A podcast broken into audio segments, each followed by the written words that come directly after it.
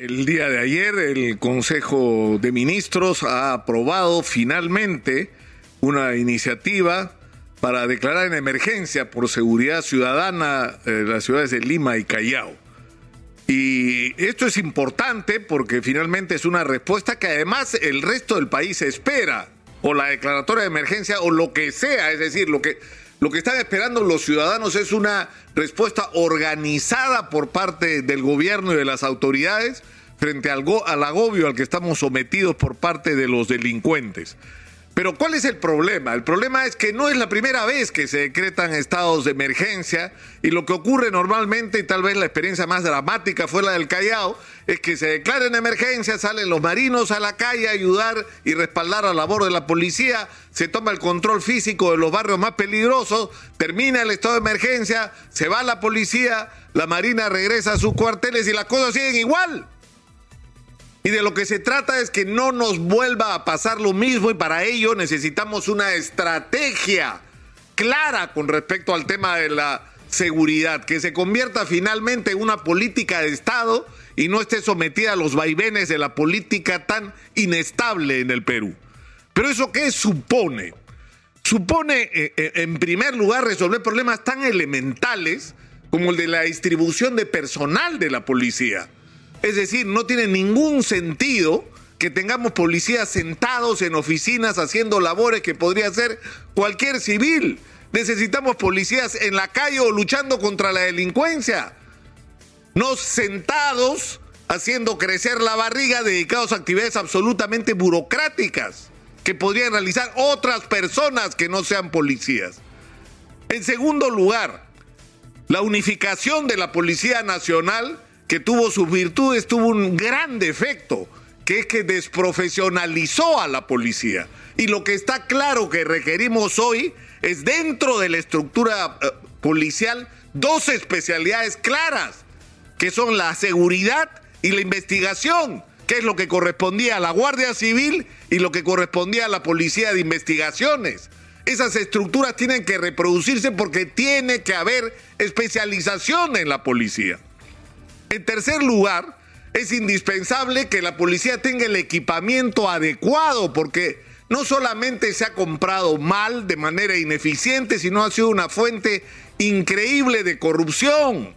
La mayor parte de los vehículos que la policía adquirió en los últimos años están abandonados en cementerios de patrulleros, porque se han utilizado sistemas equivocados de contratación, porque ya en el mundo no se compra vehículos, se rentan lo cual supone que si rentas mil a lo largo de todo el año, 24 horas al día, 365 días, tienes que tener los mil vehículos funcionando de manera permanente y en óptimas condiciones. Y eso es lo que no ha ocurrido. Y eso es lo que tendría que ocurrir. La policía necesita vehículos, la policía necesita comunicación. Necesitan tener radios bajo el mismo sistema que implique que todos estén sean parte del mismo sistema, pero además que sirve, como se ha probado en, en los escándalos raciales en Estados Unidos, para el control del comportamiento de los policías, porque son eh, cámaras, o sea, son equipos de comunicación que incluyen cámaras y que funcionan 24 horas al día y son irrompibles. Ese tipo de equipos son los que necesitamos. Necesitamos que la cámara de seguridad, una vez más, como lo hemos dicho mil veces en este programa, no sirva para ilustrar noticieros.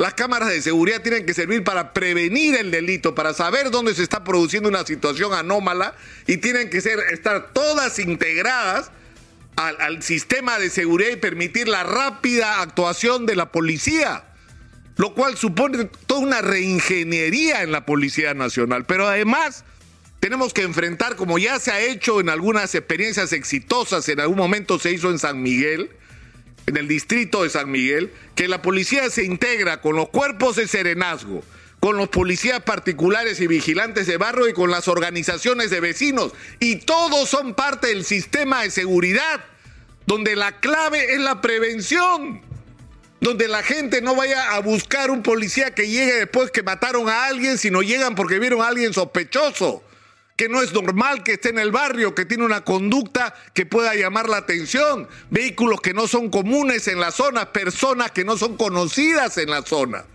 Es decir, hay que hacer toda una estrategia que no solamente dure lo que duren los 45 días que se ha dicho, porque aún no se publica el estado de emergencia, sino que se mantengan de manera permanente como estrategia. Y es evidente que en algunas zonas va a ser necesaria la presencia de contención de las Fuerzas Armadas, para lo cual, que le creemos al ministro de Defensa, se está preparando a personal de las Fuerzas Armadas para tener este contacto con la población, que no es para lo que han estado preparados para, y para lo que han sido entrenados.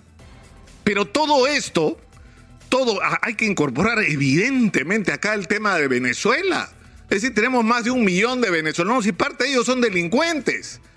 Entonces hay que resolver el problema práctico de la identificación de estos delincuentes, de la expulsión de estos delincuentes. Pero esto, esto además tiene que ser entendido como un tremendo fenómeno de crisis social y moral que estamos viviendo en el Perú. Hace años, en un reportaje en uno de los programas que yo dirigía, un joven eh, infractor en Chiclayo que había eh, eh, sido arrastrado a unas organizaciones de sicarios decía, si el alcalde roba P, ¿por qué yo no P? O sea, en un país donde los presidentes de la República están haciendo cola para ir a la cárcel o fueron presos o se escaparon para no ir presos de diferentes formas. Eh, ¿cómo le pides a los chicos que respeten las reglas, las normas y la ley? Es decir, es indispensable que haya una profunda reforma moral en el país. No podemos ceder un centímetro a la inmoralidad. Y por eso es tan importante que el presidente Castillo deje absolutamente claros sus vínculos con Carelín, con López, con el señor Bruno Pacheco y con las aparentes irregulares, bueno, más, que aparentes, son pues obvias, ¿no? O sea, una señora que lo que hace es eh, lobbies para licitaciones, está en Palacio, ¿para qué? ¿Para qué? Si no es para hacer lo que hace y lo que ha estado haciendo los últimos años. Entonces es indispensable que la proyección, es decir, la imagen que se transmita de quienes conducen el país, de quienes dirigen el país es de gente honesta, de gente que no está en el gobierno para robar, pero también tendría que implicar a los empresarios, que los empresarios en el Perú tienen que transmitir la imagen de que ellos no pagan coimas, que ellos no son aceitadores del sistema de corrupción. Pero además tenemos que ser conscientes porque el problema es sumamente complejo que en el Perú hay demasiados hogares disfuncionales, de padres ausentes, de padres violentos, de chicos que se crían en familias donde se cometen delitos y que, es decir, el delito es el modus vivendi de esta gente. Tenemos un millón y medio antes de la pandemia de ninis, de chicos entre 15 y 25 o 28 años que ni estudian ni trabajan de una manera permanente. Es decir, que deambulan por la calle a ver qué hacen y de qué viven. Y esos son la carne para la, para la delincuencia, estos jóvenes, estos chicos, que además no reciben una educación adecuada. Y es en los colegios donde tendría que detectarse los comportamientos eh, que pueden ser proyectados como nocivos para la sociedad en el futuro y corregirlos ahí. Pero hay que darles oportunidades de empleo, oportunidades de, de actividades que les permitan que para que su cara esté pintada en un muro, no, hayan tenido que morir asesinados, como ocurre en algunos barrios bravos, donde ponen tu cara en la pared porque te asesinaron en una balacera, en una guerra de pandilla. No, tu cara puede estar en la pared porque eres un héroe del deporte, de la cultura, de la música. Porque eres un ejemplo para la sociedad y no debería ser una vergüenza. O sea, no puede ser que los héroes de la sociedad sean los jóvenes infractores y los criminales. Entonces, esto es una tarea mucho más compleja de lo que parece. Es decir, si no le vamos a dar a los jóvenes una transformación real en sus vidas, si no le vamos a dar a los jóvenes oportunidad de educación de calidad y trabajos de calidad, porque a los jóvenes se les maltrata laboralmente, son los peor pagados, son los que tienen que trabajar más horas, son los que hacen los peores trabajos y al lado tienen al delincuente que tiene las mejores zapatillas y el gorro de moda. ¿Y qué es lo que hacen? Robar, entonces los arrastran al delito por el maltrato laboral, que es uno de los factores determinantes para el crecimiento de la delincuencia.